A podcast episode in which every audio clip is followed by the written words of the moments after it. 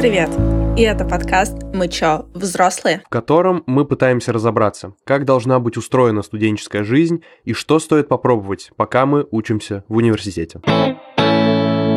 Меня зовут Таня, и я отучилась в техническом вузе более пяти лет и никогда в целом не встречалась с сексизмом, хотя слышала очень много историй. А меня зовут Данил. Я учусь в том же самом университете, и я тоже довольно много слышал историй о проявлениях сексизма по отношению к девушкам. И несмотря на то, что у нас везде декларируется равенство прав, по факту в жизни у нас очень много бытового неравенства и сексизма, в том числе и в университетах. Нам кажется, что это в высшей степени недопустимо, и вообще все то, что происходит в связи с этими традиционными так называемыми ценностями, все это не круто, не современно и, что самое главное, неэффективно. И в этом выпуске мы как раз и хотим разобраться, почему же так происходит, как именно это происходит и что каждый из нас может сделать для того, чтобы сексизма и неравенства в нашем мире стало меньше. В выпуске может быть черный юмор, но мы никого не хотим в целом этим обидеть. Его совсем немного. Да, его совсем немного, но бывает.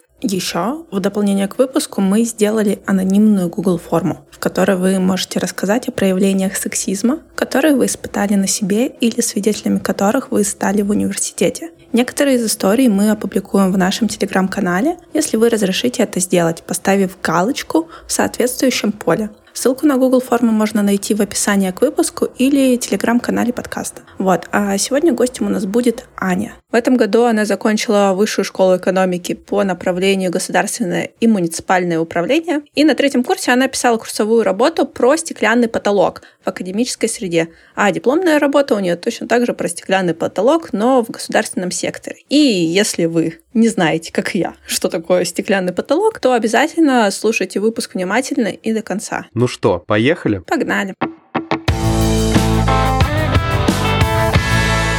Аня, привет. Расскажи, пожалуйста, о себе, где ты сейчас учишься и чем вообще занимаешься. Привет, ребята. Во-первых, спасибо, что позвали. Мне очень приятно. Привет, привет. Вот, я сейчас уже не учусь. Я чуть больше месяца назад закончила вышку. Закончила я государственное mm-hmm. муниципальное управление. Вот. Э, сейчас в МАГУ решила не поступать, дать себе немножечко время подумать, нужна ли мне учеба дальше. Поэтому сейчас стараюсь как-то чуть-чуть карьерно развиваться. Наверное, так. Поздравляем тебя с дипломом вышки. Это все-таки большой успех, да? Спасибо. Да. Но сегодня мы поговорим э, про тему, которая в основном как раз-таки вас, девушки, и касается. Вот, хотя, конечно, парней она тоже касается. И перед тем, как мы начнем обсуждать ее, у меня вопрос к вам. А, собственно, вы когда-нибудь сталкивались лично с какими-то проявлениями сексизма на себе? Лично я нет. Я хоть и учусь там в техническом университете, но учусь я на более-менее как бы экономическом, mm-hmm. бизнесовом направлении. Вот. И у нас в целом одинаковое количество что девушек, что парней. И преподаватели абсолютно никогда никого не выделяли. Ну, видимо, для нас просто ну, норма, что нас всех одинаково, угу. вот, и всех одинаково оценивают, ни с какими комментариями никогда в жизни лично я не сталкивалась. Угу. Окей. Вот. Аня, расскажи, пожалуйста, как у тебя было? Мне, наверное, в этом плане повезло, потому что я не сталкивалась с негативным проявлением сексизма, которые вот эти классические, э, когда ты девочка и тебя не берут куда-то или еще что-то подобное. Но мне кажется, как и большинство, в принципе, девушек в учебе и не только в учебе, сталкивалась с позитивными вот этими, ну, условно позитивными проявлениями сексизма – когда тебе и за красивые глазки что-нибудь поставят, и просто, ой, да ты девочка, ты, наверное, слабая, давай я тебе помогу, или ты что-то не знаешь, я тебе расскажу. Вот, ну то есть, как бы со стороны, если не вдумываться, это, конечно, выглядит как что-то условно позитивное, но на самом деле mm-hmm. несет под собой не самые приятные вещи. Вот.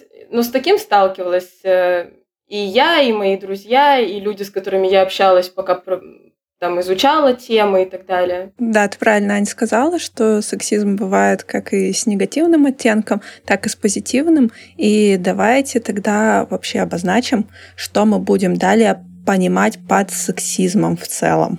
А, слушай, я немножечко погуглил, и перед тем, как э, обо всем этом говорить, в общем, э, сексизмом принято называть некие общественные убеждения или взгляды на то, что один пол соответственно, женский, он является как бы таким более слабым, более неспособным на какие-то серьезные вещи, а мужчины, они вот такие все сильные, мощные. То есть это такое жесткое деление на гендерные роли скажем так. Я, например, не могу сказать, что вещи по типу поставить пятерку за красивые глазки это здорово, потому что хочется, чтобы человека в первую очередь оценивали не за то, что у него там биологически какие-то сложенные характеристики. Вот, поэтому я сексизм воспринимаю исключительно с точки зрения предрассудков касаемо пола, э, вне зависимости от того, какой окрас они имеют в том или ином контексте. Вот, но сталкиваются вообще со всем. И тут э, ты не предугадаешь, тебе поставят 5 э, за красивые глазки или 3 за то, что ты девочка и все равно ничего не знаешь. Да, мы, мы тоже к этому обязательно перейдем. На самом деле, по поводу сексизма и того, какие взгляды по этому поводу существуют, я ну, не могу просто не поделиться этой цитатой, которая совсем недавно разошлась очень активно э, летом у нас. В общем, наш министр здравоохранения сказал просто удивительную по своей красоте фразу. Совершенно порочная практика, которая сформировалась в обществе. Убеждение, что женщина должна получить образование, сделать карьеру, потом материальную базу себе обеспечить и только после этого озаботиться деторождением. Мне кажется, что это вот просто иллюстрация того, как многие люди взглядов более консервативных, назовем их так, а, смотрят на вопрос разделения гендерных ролей. Ну, это да, конечно. Мне, кстати, интересно, сколько ей, э, сколько нашему министру здравоохранения лет. Сейчас узнаем. Чуть я не погуглила. Да, давай, пока погугли. Вот. Но вообще, тут же тоже нужно понимать, что это имеет место рядом с пропагандой, ну, да. что у нас все равно сейчас будет провал с рождаемостью, и вот ну, они да. хотят его как-то да, закрыть, соответственно, закрыть за счет молодых девушек. Да, это все не очень хорошо. Михаилу Мурашко, кстати говоря, 56 лет. 56 лет. Вообще Прекрасно. Да, нормально. Как раз тот да, самый да. возраст, да. Забавно в этой цитате то, что здесь говорится про подушку из карьеры и так далее, но в 25 тебе уже говорят, что ты старородящая.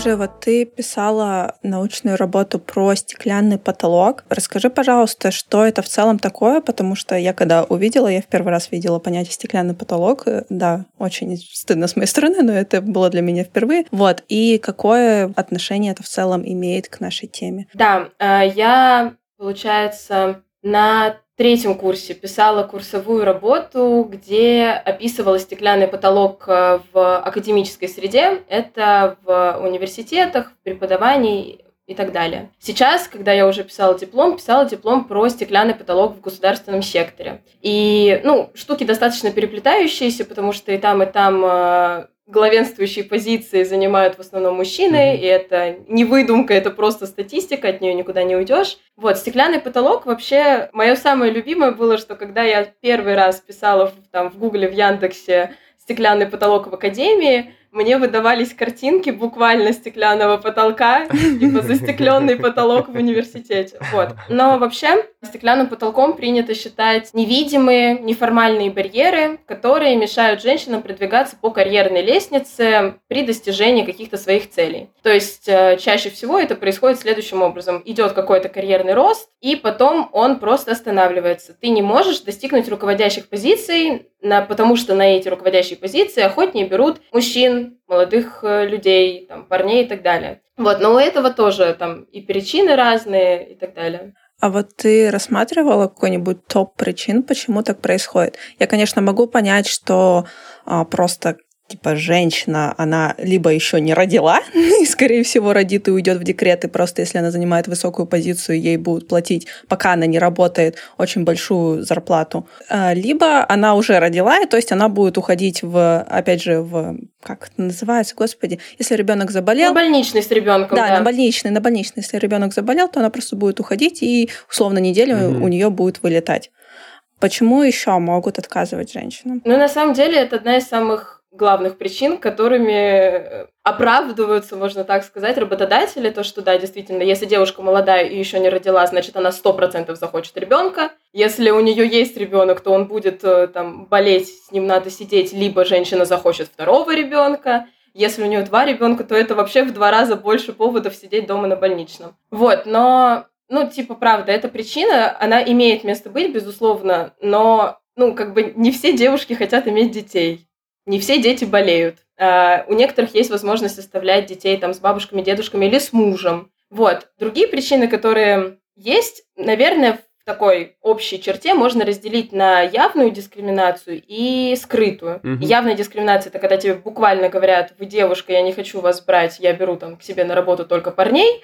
Есть скрытая дискриминация, как раз-таки вот э, например, потому что вы уйдете в декрет. А еще бывает, знаете, такая штука, то что если девушка уже уж уходила в декрет, то она потеряла несколько лет стажа. Ага. И потом, когда там к тебе, как работодателю, придет 30-летний молодой человек и 30-летняя девушка, то ты увидишь, что у 30-летнего молодого человека там на 3 года больше стаж. И ты как работодатель можешь посмотреть mm-hmm. только на вот эту внешнюю характеристику, которую ты видишь. Это стаж, опыт работы, там, не знаю, научная степень, если мы говорим про академическую среду.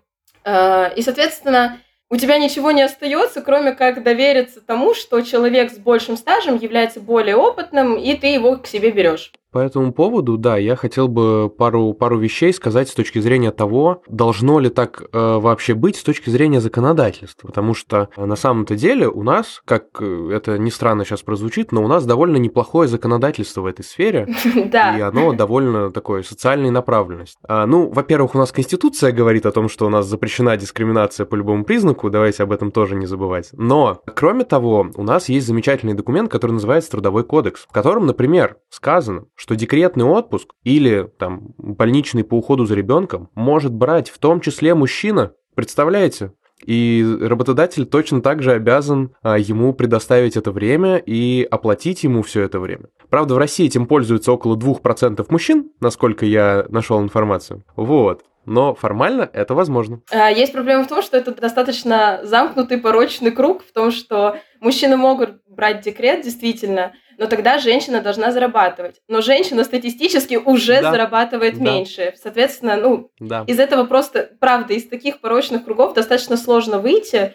Проблема еще не только в этом, а в том, что законодательство, вот этот трудовой кодекс, он дает возможность, но он не обязывает. То есть, допустим, например, в европейских некоторых странах, в той же Польше именно так и происходит, когда какую-то часть декретного отпуска просто обязан взять мужчина. Вот. И тогда mm-hmm. никаких вопросов ни у кого не возникает. Ну, да, да, то есть и мужчина, во-первых, проводит время с ребенком, и у них более тесные взаимоотношения. Вот. А второе, что у них вот этого сексизма нет, и гэпа в скиллах, в опыте работы тоже нет. Просто он одинаковый у всех. Mm-hmm. Да, да. Это Очень правда. клевая практика, да. Ну и, разумеется, в Трудовом кодексе точно так же сказано, что работодатель обязан сообщать причины отказа, да, при принятии на работу. Так что, если вы, девушки, если вам кажется, что вас э, несправедливо вам отказали, то вы можете просто запросить э, причину, и в целом вам обязаны дать какую-то более адекватную причину, чем то, что нам кажется, что вы уйдете в декрет. Ну, здесь тоже, понимаешь, никто не говорит, что мы тебя не возьмем, потому потому что ты уйдешь в декрет. Обычно говорят, что у нас есть более опытный кандидат, мы там рассматриваем сейчас людей с другим опытом, mm-hmm. мы ищем кандидата, у которого, там, не знаю, другие кейсы в портфолио.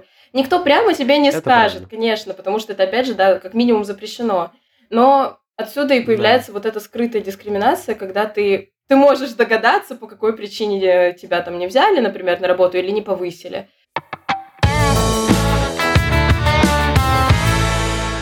Меня есть противоположный пример того, где у девушек как будто нету никаких барьеров, и они даже активнее проявляются. Я говорю про студенческий активизм. Я какое-то время провел в этой среде, и вот, например, у нас в политехе, я не помню, как сейчас, но в последнее время точно там из 12 наших институтов у нас 10 председателей профсоюзов правкомов, они были девушки. Вот. И та же абсолютная ситуация там с нашим студсообществом, а, потому что наш кейс-клуб изначально изначально был сообществом чисто парней. Его создали три друга, и потом там были только парни. В итоге, когда я уходил из клуба, там из 20 человек было только два парня. Вот, поэтому мне кажется, в той среде, где меньше вот этих предрассудков и где все гораздо моложе и свободнее, там таких проблем-то почти и нет. Но ты интересная, конечно, у тебя позиция. Возможно, еще Думаешь, возможно, притягиваю за уши? что вот студактивизм... Нет, нет, нет, нет, нет, нет. Студактивизм, студсообщество, кто там? Там в основном первые, угу. вторые, третьи курсы. То есть этим девушкам 18, 19, 20 лет ну, навряд ли они в это время родят ну, куда-то уйдут. Да. Вот, и пока что у них есть время, они занимаются чем-то полезным. А дальше как бы уже вопросик. Ну и все таки как бы в студактивизм тебе особо, ну, ну, не могут отказать, ну, реально, ну, у организаторов у тех же нет причин, что там ты уйдешь в декретный отпуск условно. Ну, блин, ну, ну идешь и уйдешь, ну и ладно.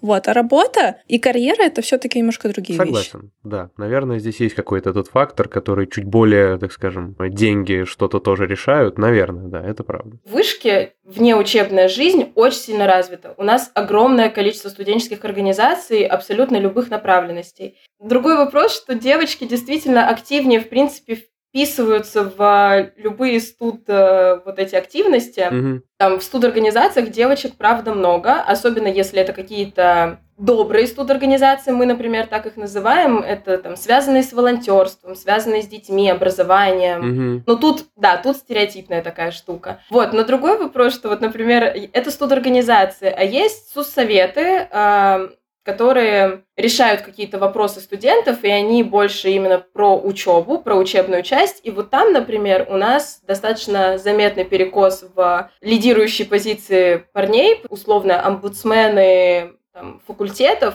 чаще это мальчики все-таки. Там, не знаю, даже старосты групп внутри mm-hmm. там факультета тоже чаще это мальчики. Мне кажется, тут довольно понятная связь мы, несмотря на то, что мы другое поколение, которое выросло на уже с интернетом и вот этим всем, мы в любом случае воспитаны людьми, поколения, ну, скорее советского, угу. да, то есть в любом случае это люди, которые родились еще в Советском Союзе, которые воспитывались на э, вот таких историях, и несмотря на то, что Советский Союз, кстати говоря, был довольно прогрессивным с точки зрения вообще феминизма и гендерных ролей, потому что в Советском Союзе все женщины почти работали, и там не было такого разделения, и Советский Союз это была та страна, которая впервые дала избирательное право женщинам, и детские сады, придумал еще много чего. Но несмотря на это, все равно остались довольно традиционные такие скрепы о том, что женщина – это хранительница очага. Угу. Да, что там карьера как бы, ну, работай, ладно, но, так сказать, про хозяйство не забывай. И дети там, ты тоже, так сказать, не молодеешь, что называется. И в любом случае это в нас закладывается. То есть в любом случае на парней больше такой взгляд, как на человека, который в будущем должен будет содержать семью. И, наверное, из этого это все и вытекает. Вот, кстати, знаешь, что, в, мне кажется, в академической среде и, возможно, в каких-то государственных организациях э, превалирует вот это поколение очень взрослых mm-hmm. людей. Да, ну, да которые вот родились условно во время СССР. Вот, и поэтому у них до сих пор вот такие есть стереотипы в голове, что женщина там обязательно выйдет замуж до там 23 и родит до 25, как бы, и все, и там и останется условно. Вот, но и то, что еще второе, то, что все обязательно ходят на работу именно очно. Вот, то есть никто не работает в онлайн. Сейчас же это все немножко меняется с тем, что женщина уже не стремится выйти замуж, ну, большинство не стремится выйти замуж и родить, то есть могут спокойно там рожать в 30, в 35, и все у них да, будет хорошо, да. а до этого времени строить карьеру. И еще бонус в том, что сейчас э, парень тоже он может спокойно работать из дома и как бы и помогать да, спокойно заниматься да. домашними обязанностями, и как бы девушке будет больше свободного времени заниматься собой, своим развитием, своей карьерой. Вот, но они вот это взрослое поколение, они это еще пока не поняли, не осознали, и поэтому могут э, дискриминировать до сих пор.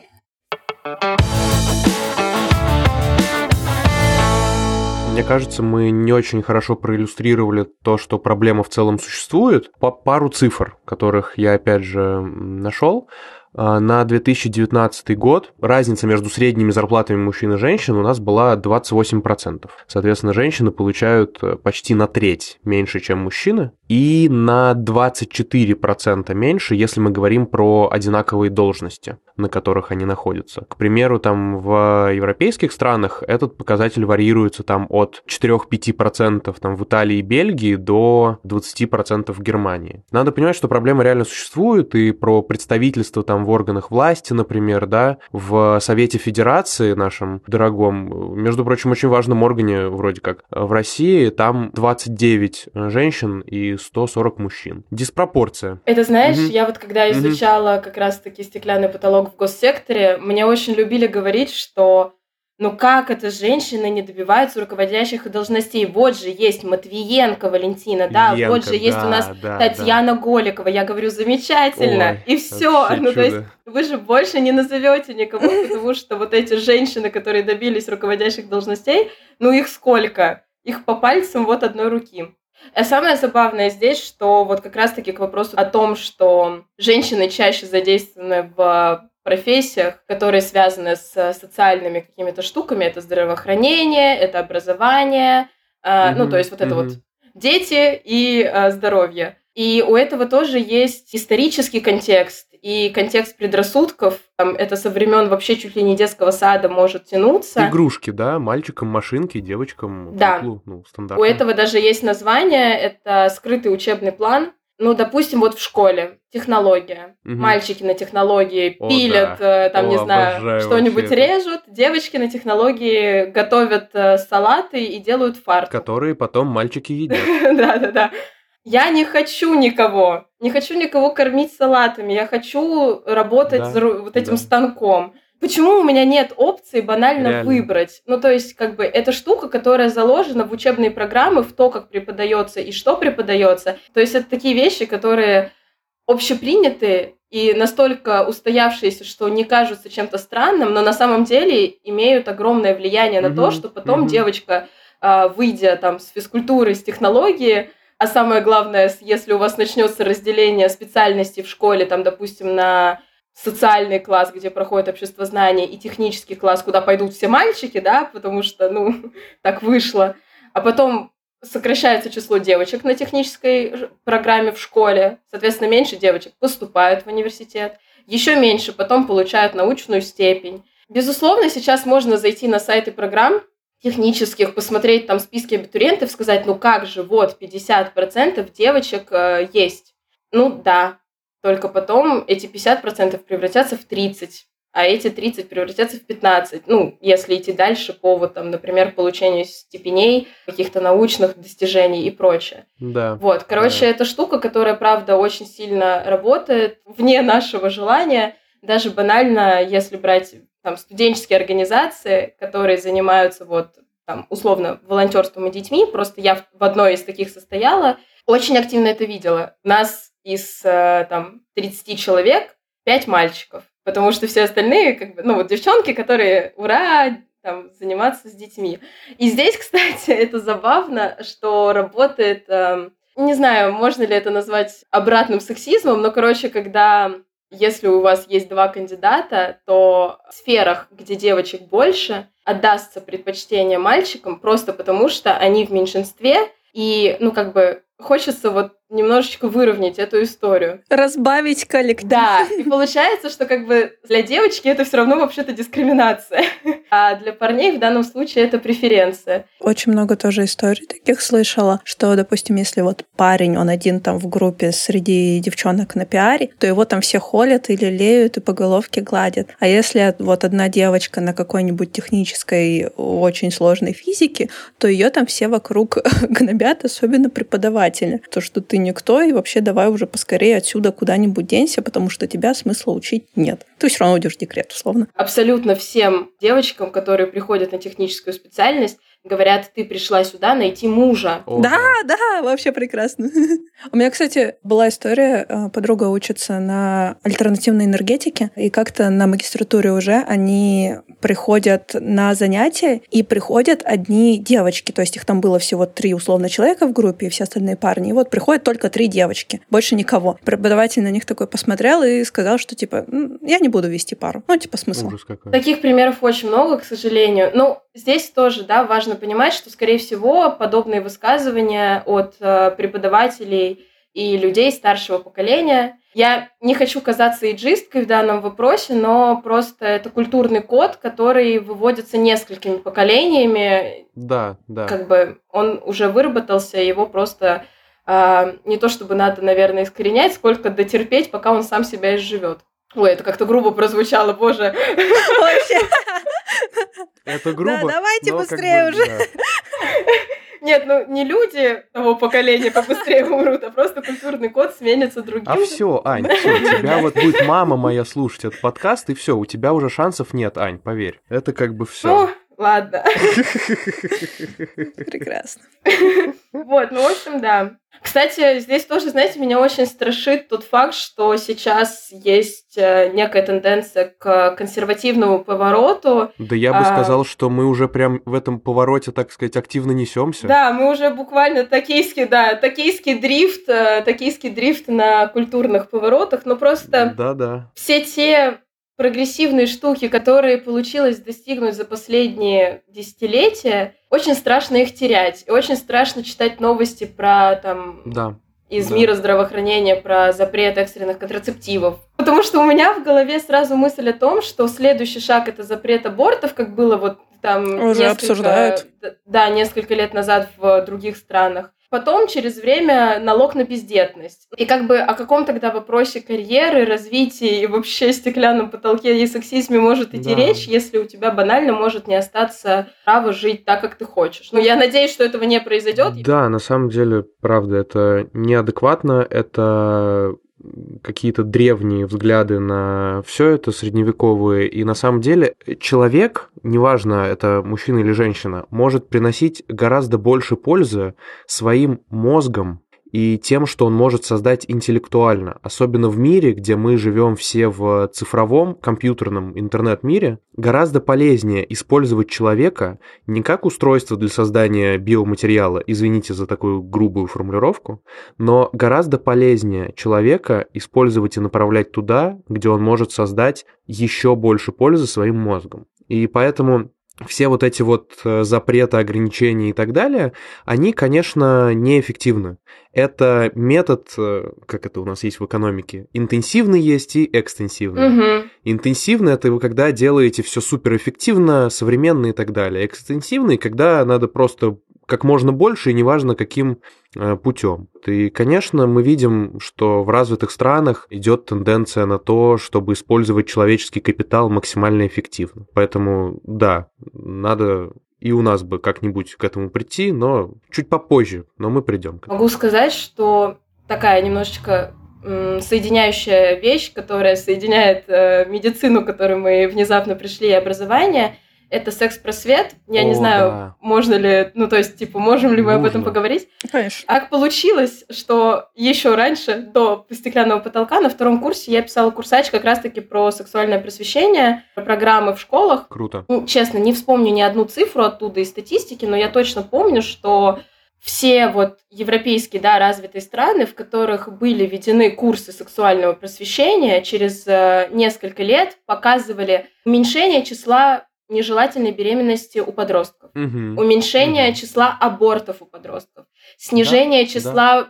вот подростковой беременности, потому что когда аборты нелегальны, начинаются все вот эти вот э, вешалки и так далее. Угу. Это же очень показательная вещь, на которой клево учиться, что вот у вас введен курс секс-просвета, и все негативные да, показатели, да. в том числе ЗЗПП и прочее-прочее, они снижаются. Здесь же, например, это работает с тем, что вообще-то секс-просвет — это не про то, как э, и в каких позах, э, ну, там, кто с кем и как, и как долго. Секс-просвет — это про то, как понимать свое тело, как учиться себя воспринимать. Да, а, про, да. Там, например, в, по-моему, в Германии есть прекраснейший сайт для как раз-таки вот подростков, котором можно выбрать э, изучение анатомии, да, и там женская грудь, и вот она там нескольких видов, то что, ну, просто банально, чтобы там девочка-подросток не загонялась, mm-hmm. что она какая-то не такая. Да. Вот, да. и это вещи, которые огромным количеством примеров доказано, что они имеют да. под собой э, положительный исход.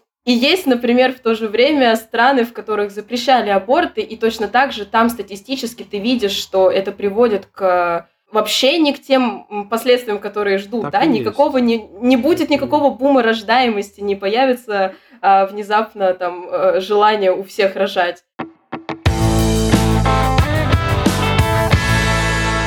Вот про школы я тоже хочу добавить. Я буквально недавно я смотрел подкаст э, Данила Поперечного с, с женой его, с Полиной, и они там тоже обсуждали вот этот вопрос того, как вообще сосуществуют мальчики и девочки в школе во время пубертата. И на самом деле я помню это тоже по своим школьным годам. Это, конечно, реально страшные вещи, потому что... Это правда. А, тебе гормоны бьют в голову так, что ты, у тебя крыша съезжает абсолютно. Ты вообще не понимаешь, что происходит, ты не можешь себя контролировать, и многие из-за недостатка образования, из-за недостатка культуры просто, а реально позволяют себе страшные вещи, там, схватить девочку за грудь, где-то mm-hmm. ее прижать, где-то еще что-то. Еще более комично все это становится, когда я помню, к нам приходила какая-то бабулечка. Короче, рассказывали нам про презервативы и про то, как не забеременеть раньше времени. Когда там все вместе начали хохотать после слова то ли презерватив, то ли контрацепция, и в том числе это бабулечка, я понял, что ну, можно дальше не продолжать этот разговор в целом. А это настолько табуировано, это настолько не обсуждается вслух, это что-то такое, ну, неприличное. Ну, это, ну, как это? Ну, ну что значит секс? Ты мне еще как что за слова вообще. Вот, поэтому это, конечно, действительно огромная проблема. С ней надо работать реально с самого-самого детства, и в том числе надо работать с родителями. Да. Потому что, ну, блин, родителям тоже сложно. Ну, тоже непросто. Ты понимаешь, еще вопрос в том, что, ну, понятное дело, что вопрос, например, секса в семье очень редко обсуждается, и это, ну, такая достаточно сложная тема, которую ты можешь обсудить со своим ребенком. Но ты можешь очень плавно к этому подводить. Вот если рассматривать рекомендации да, к секс-просвету, то вообще-то он должен начинаться в три года, потому что в три года человек, маленький ребеночек, а, начинает отличать мальчиков и девочек. Он начинает интересоваться, а чем mm-hmm. мы вообще отличаемся от вот э, Маши с э, площадки нашей. И вот в три года уже можно начинать говорить, что вот есть мальчики-девочки. Есть места, которые у тебя там закрыты нижним бельем, которые нельзя никому показывать, которые mm-hmm. там э, mm-hmm. без разрешения нельзя трогать. И вообще там сразу, если кто-то хочет там к тебе как-то вот так подойти, ты сразу идешь, говоришь об этом мне. Вот, ну то есть какие-то такие базовые mm-hmm. вещи, которые ну, многим да, детям не объясняются, да, не да. говорятся. И уже потом постепенно, там, к 13 годам ты можешь прийти к уже не дружескому, да, взаимоотношению полов, а другому. Просто есть огромное количество тем, которые не обсуждаются. Это тоже, ну, блин, больная и очень грустная тема, конечно, а, когда там, не знаю, девочки в 10 лет узнают о менструации просто потому, что она начинается, а не потому, что они заранее mm-hmm. где-то про нее там имели возможность узнать. То есть у нас, боже, вот я не знаю, как к этому относиться, наверное, Сейчас я уже могу относиться к этому положительно, но нам в пятом, кажется, классе, это как раз-таки, ну, там, 10-11, угу. подарили книжки, там, ну, что-то в формате секреты настоящей принцессы, не знаю, 100 секретов девочек. Ну, какая-то такая книжка. И там куча всего непонятного, то есть она такая толстенькая, и где-то в конце угу. несколько страничек, отведенных э, вот условно половому воспитанию, угу. да, там менструации и как надевать презерватив. Ну, во-первых, сомнительно, что эти две статьи оказались э, в книжке для одного возраста, но с другой стороны, ну, хотя бы так окей. Ну вот. да. Они пытались. Да, но Они самое пытались. главное, что я, э, если я там, допустим, мы там с девочками где-то на подоконнике хихикая эту книжку посмотрели, то я знаю, что у многих девочек потом эту книжку родители забирали и прятали. Кошмар. Здесь тоже возникает вопрос, если вы там не даете сейчас своей дочери э, прочитать то, что она может здесь прочитать, то планируете ли вы ей это объяснить? Потому что в школе это не объяснят. Или лучше, если она найдет это в интернете? Вот, ну, короче, это такие вопросы, которые я правда считаю, что секс-просвет очень нужен, очень важен, и здорово, если он будет 100%. постепенно вводиться, Просто для этого должны быть специальные люди. Это не может быть 60-летняя бабушка. Ну, к ней нет доверия в этом вопросе. Да слушай, может. Вопрос в том, как она себя позиционирует, скажем так, и может ли она на одной волне быть. Может ли она об этом без стыда говорить? Да, Я боюсь, да. что даже если она может, то есть вероятность, что подросток не сможет услышать. Ну, то есть есть вот М, это все равно быть, может быть, да. э, вот этот возрастной люфт, после которого ты с большим трудом воспринимаешь Мгм. то, что тебе говорят. Потому что банально даже вот у нас есть Да. э, сериал «Половое воспитание».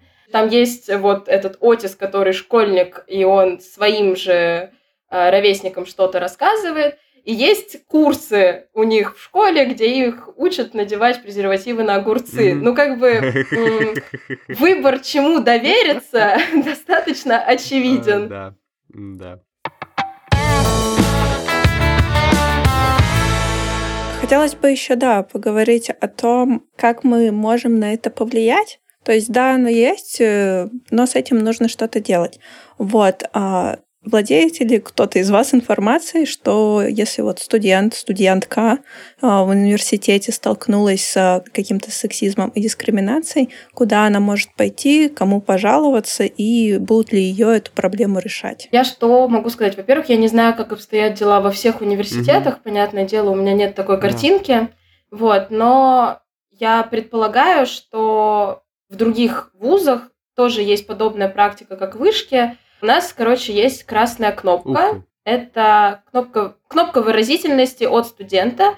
Ты можешь э, на нее нажать, и там, ну, тоже как бы две опции. Ты можешь кого-то похвалить или, наоборот, э, высказать какое-то свое фи. И это можно сделать анонимно, можно не анонимно. И вероятно, что если ты столкнешься с какой-то трудной ситуацией, ты можешь как минимум через эту красную кнопку донос, конечно, некрасивое слово, но просто рассказать о ситуации, да, в любом случае э, это уйдет. Э, Есть ситуационные центры, которые после известных событий э, февраля занимаются в основном э, там, мигрантами и какими-то сложными ситуациями в политическом ключе, но в любом случае к ним тоже можно обратиться. Мне кажется, что чисто в теории, по сути, студсоветы создаются с этой целью, чтобы студенты могли к ним обращаться. Ну, мне не доводилось, я не знаю, как это работает, и в других вузах тем более, но хочется верить, что если ты придешь в студсовет и скажешь, вот такая ситуация случилась, кто-то что-то как-то дорешит. Вот. Ну да, то есть тут, мне кажется, важно понимать, если вам кажется, что ваш студсовет – это хоть сколько-то действующая организация, и у вас есть хотя бы какое-то к ним доверие, точно стоит сходить и пообщаться. Да, сто процентов.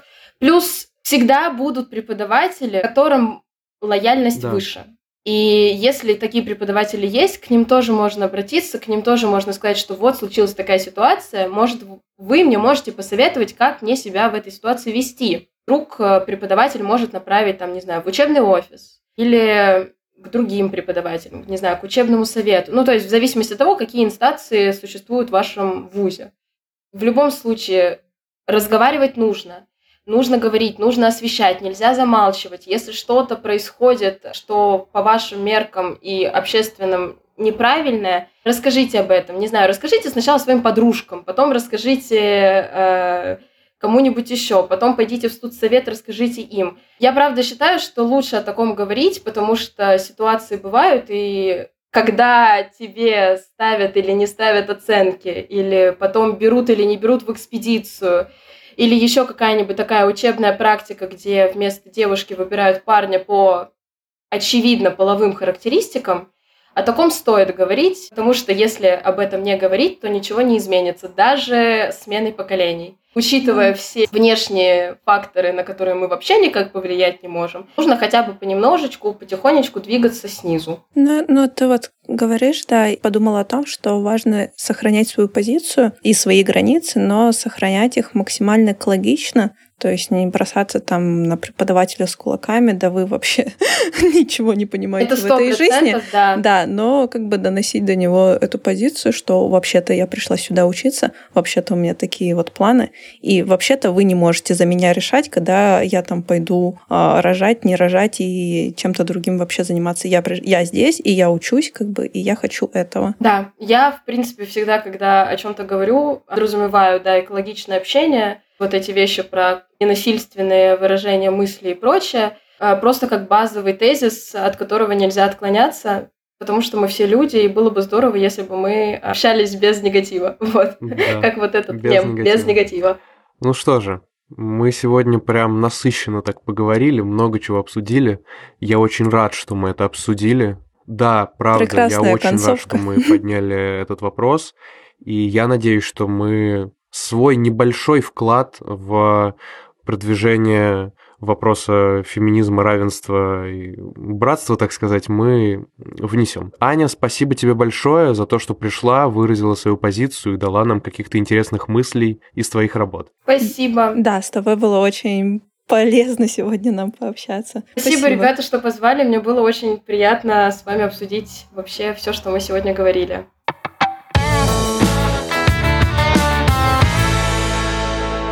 Наше традиционное завершение и подведение каких-то итогов, а, мне, собственно, действительно кажется тема невероятно важной. И я очень рад, что в конце мы еще ушли в секс-просвет.